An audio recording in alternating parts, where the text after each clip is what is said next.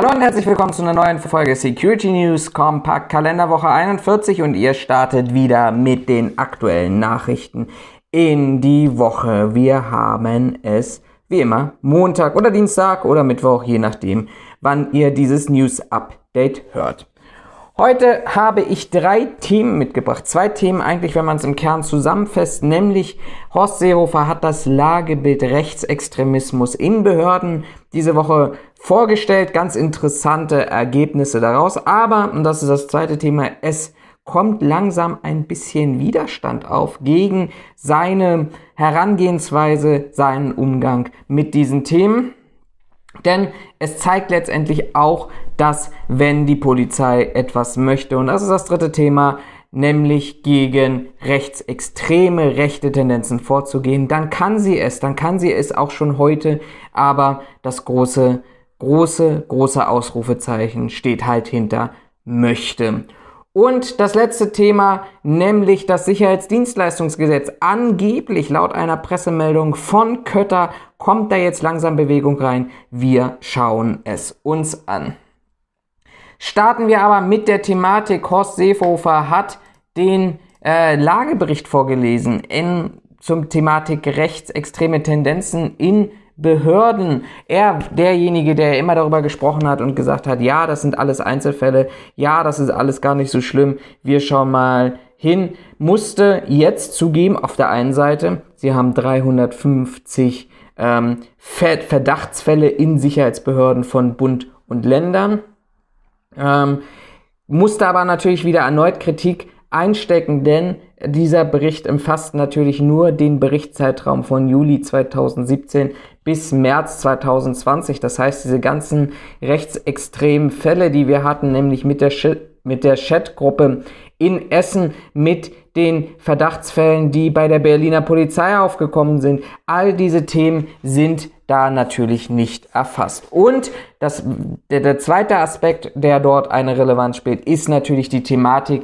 dass es hier nur um das Hellfeld geht. Also, das spricht, die Behörden sind abgefragt worden welche Verdachtsfälle sie haben, welche Straf- oder Disziplinarverfahren sie eingeleitet haben in diesem entsprechenden Berichtszeitraum und dieser, ja, heißt letztendlich das, was bekannt ist. Alles das, ihr erinnert euch vielleicht an die Fälle, die wir hatten mit dieser ganzen ähm, Thematik um die Gruppe S auch in Nordrhein-Westfalen, wo ein Mitarbeiter praktisch sein gesamtes Büro voller NS-Insignien letztendlich dekorieren konnte, Reichsbürgeraufkleber auf seinem privaten Fahrzeug hatte, es also jeder mitbekommen hat, was dort passiert. All diese Themen sind da natürlich nicht erfasst, solange sie nicht zum Disziplinarverfahren geführt haben. Das heißt, es muss immer jemanden geben, der das meldet.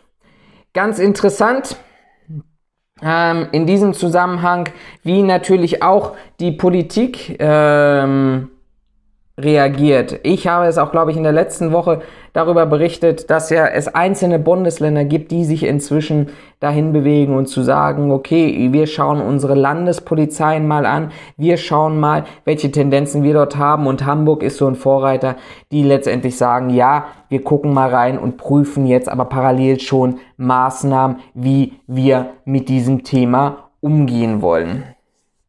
Ähm, die SPD ist natürlich ähm, immer auch noch ein bisschen gebunden, natürlich in der großen Koalition in dieser Thematik. Die hält, hüllt sich da tatsächlich in Schweigen, äußert sich maximal auf Länderebene, wie man damit umgeht. Nordrhein-Westfalen, Innenminister Reul steht denn da ganz ordentlich unter Feuer.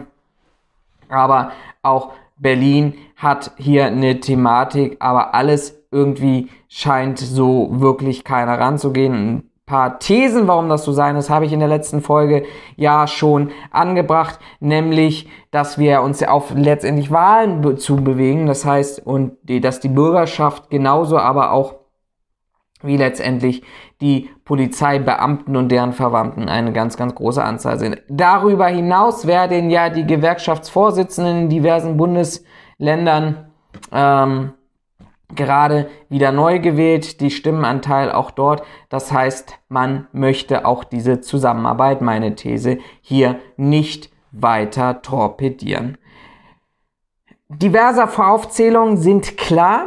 Ähm, ein Problem spricht dieser Bericht letztendlich auch nochmal an, ähm, nämlich die Frage nach strafrechtlicher Relevanz und das Problem der persönlichen Meinungsäußerung, weil das haben wir letztendlich, wenn wir keine Volksverhetzung in solchen Gruppen haben, auch nicht das Versenden von verfassungsfeindlichen Symbolen oder Zeichen, die letztendlich strafbewehrt sich darstellen, dann wird das auch ganz, ganz schwer über eine Tendenz dorthin zu kommen. Das heißt, ähm, zu sagen, dass man feststellt, diese Polizeibeamten sind nicht geeignet für ihre Dienstausübung, weil eben dort die Frage der freiheitlich-demokratischen Grundordnung in Frage gestellt wird, möglicherweise von den Beamten. Aber gleichzeitig kann ich natürlich nur disziplinarverfahren oder mit der Zielstellung am Ende, dass der Beamte aus seinem Dienst entfernt wird, aus dem Beamtenverhältnis entfernt wird,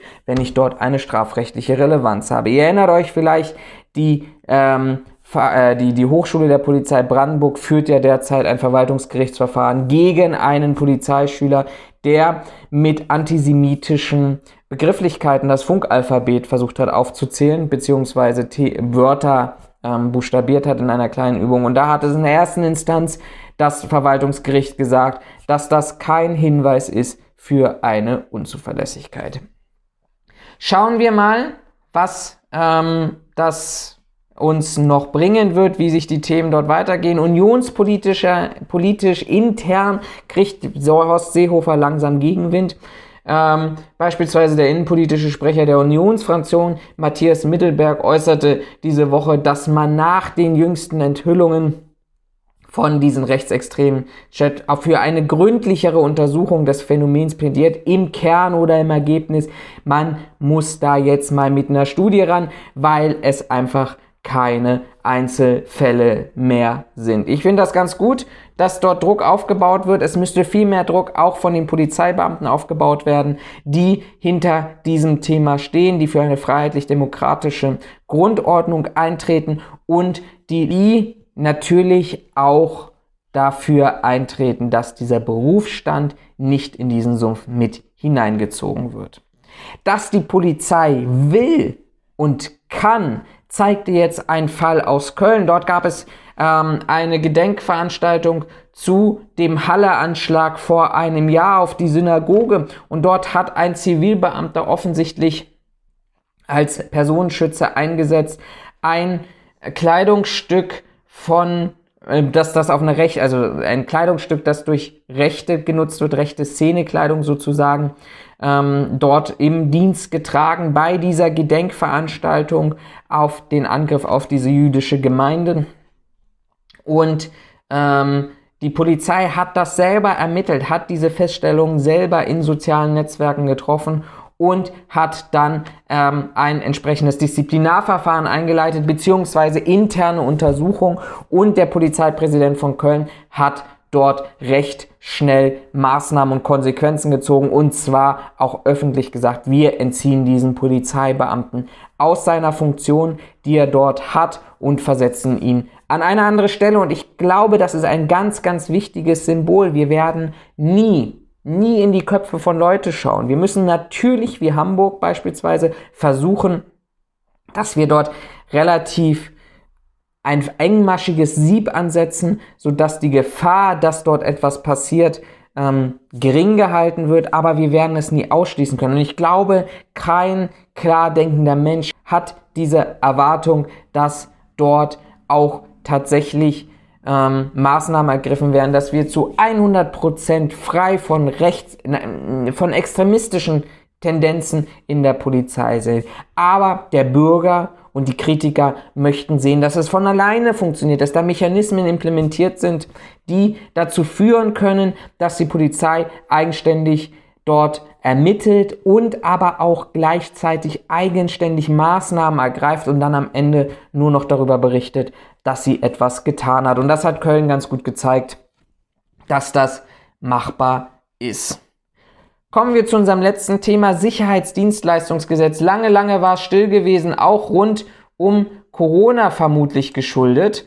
Aber diese Woche gab es eine, nennen wir es mal, Werbe, Beilage in der ähm, Berliner Zeitung Tagesspiegel. Die Kötter Unternehmensgruppe hat eine Pressemitteilung von sich aus ähm, veröffentlicht und publiziert, in denen es darum ging, dass man ja jetzt weiter am Sicherheitsdienstleistungsgesetz arbeitet und wer, wenn nicht ich, hat da sofort wieder angefangen zu kritisieren. Ich habe ein Boomer-Statement abgegeben für alle die, die das bisschen verfolgt haben. Clash of Generations. Boomer ist ja die Begrifflichkeit für alte Menschen, die nicht wegkommen wollen von ihren eingefahrenen ähm, Gedanken, von ihren eingefahrenen Handlungsweisen ähm, und die immer wieder mit altbackenen Themen um die Ecke kommen.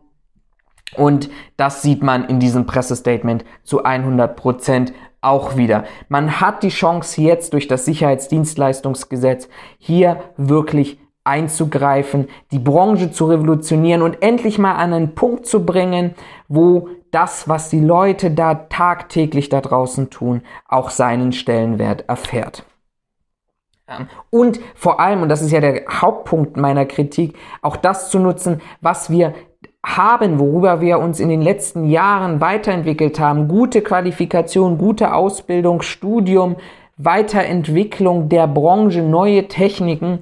Und dann kommt Kötter um die Ecke und sagt, naja, ähm, man möchte, wir wollen weiter für die Eröffnung von Sicherheitsunternehmen an der Fachkunde festhalten. Zwar jetzt nicht mehr die Sachkundeprüfung, so wie wir es haben, sondern 160 Stunden Fachkundeunterricht. Wie muss ich ein Unternehmen führen oder was auch immer da drin stehen mag. Am Ende des Tages wird es ein reines finanzielles Thema sein, nämlich wie verdiene ich mehr Geld, wie schleuse ich mehr Leute durch diese Prüfungen, durch diese Unterrichtungen durch.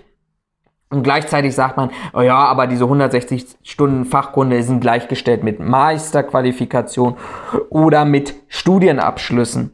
So, eigentlich müssten wir allesamt, die mehr als eine Sachkundeprüfung haben, auf die Barrikaden gehen und sagen, es kann nicht sein, dass wir drei Jahre lernen, sechs Monate uns umschulen lassen, ähm, drei Jahre Studium machen, zwei Jahre Master noch hinten drauf, Meisterqualifikation, den Weg von unten nach oben zu gehen. Und am Ende des Tages ist unsere Qualifikation genauso viel wert wie 160 Stunden mich irgendwo berieseln zu lassen und dann ein Larifari Multiple Choice Test und eine mündliche Prüfung in der Sachkunde abzulegen. Was mich als jemand, der studiert hat, noch mehr abschnitt, aufregt, ist die Thematik, dass jetzt wieder nicht angesprochen wird, dass wir wirklich sehr, sehr gute Studienabschlüsse haben im Sicherheitsmanagement, also branchenspezifische Abschlüsse haben, Studienabschlüsse, die wirklich auch mit der Branche mitentwickelt und weiterentwickelt wurden, um zu gucken, sind die Bedürfnisse, die wir dort haben,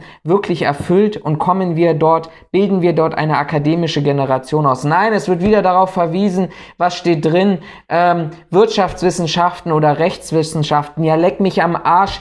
Ich, wenn ich einen Juristen haben will, dann sage ich doch auch nicht, oh ja, ich brauche da jemanden, der vielleicht Wirtschaftswissenschaften. Nein, wir brauchen für unsere Branche, für unsere Bereiche, für unsere Unternehmen, die dort unterwegs sind, brauchen wir jemanden, der von der Materie was versteht und nicht von außen eingekauft wird und vielleicht mal Jura studiert hat, aber überhaupt gar nicht weiß, wie dieser Markt funktioniert und all diese Fehler macht, die wir jetzt hier momentan sehen. Das hat mich wirklich aufgeregt. Und der zweite Punkt ist, dass in dieser Pressemitteilung geschrieben wird, dass Unternehmensvertreter und Unternehmen Einfluss nehmen werden auf das Gesetzgebungsverfahren, nämlich beim Bundesministerium vom Inneren jetzt Workshops geplant sind.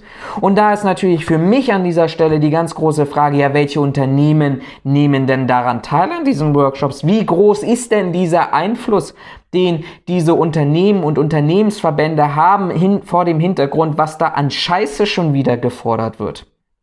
Also, auch da wieder fragt den Staat, Anfrage ans Bundesinnenministerium gestellt, wie weit ist denn da die Transparenz gegeben und was sind denn da auch für Mechanismen implementiert, dass da nicht wieder eine Kötter oder eine Securitas hingehen kann und sagen kann, wir vertreten die Branche. Nein, das sind diese zwei großen Unternehmen, vertreten nicht die Branche, sie vertreten das Geld, was in dieser Branche möglicherweise ähm, erwirtschaftet wird, aber sie vertreten nicht die Themen der Qualifikation, der Anforderungen, mit dem allen, was da draußen tagtäglich passiert durch auch kleine Unternehmen, die dagegen kämpfen müssen, dass sie bestimmte Preise aufrufen müssen, um überhaupt wirtschaftlich zu überleben und das nur kriegen und argumentiert bekommen, wenn wir eine vernünftige Qualifikation haben.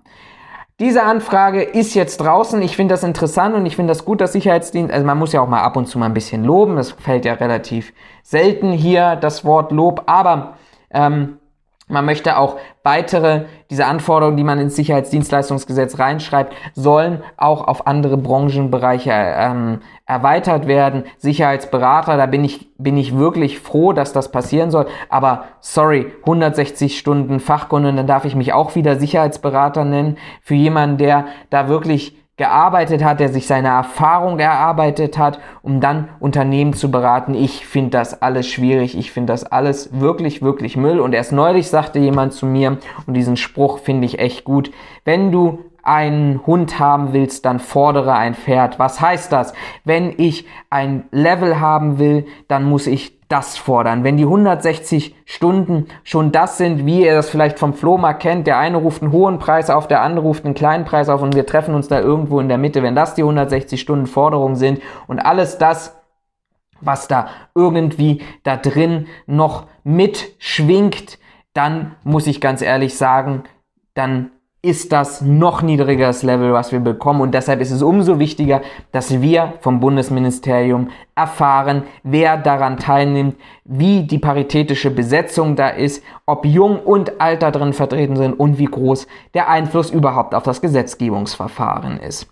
Damit ihr all diese Informationen bekommt, inklusive der Antwort die dort jetzt hoffentlich in, also es gibt so vier Wochen Fristen, mal gucken, manchmal waren sie schneller, manchmal sind sie langsamer, bekommt, hinterlasst uns ein Like auf Instagram, Facebook, Twitter oder auf unserem YouTube-Kanal. Wir berichten definitiv weiter, wie dort die Entwicklung ist. In diesem Sinne wünsche ich euch einen guten Start in die Woche, bleibt gesund und wir hören uns in sieben Tagen wieder. Bis dahin, macht's gut und tschüss.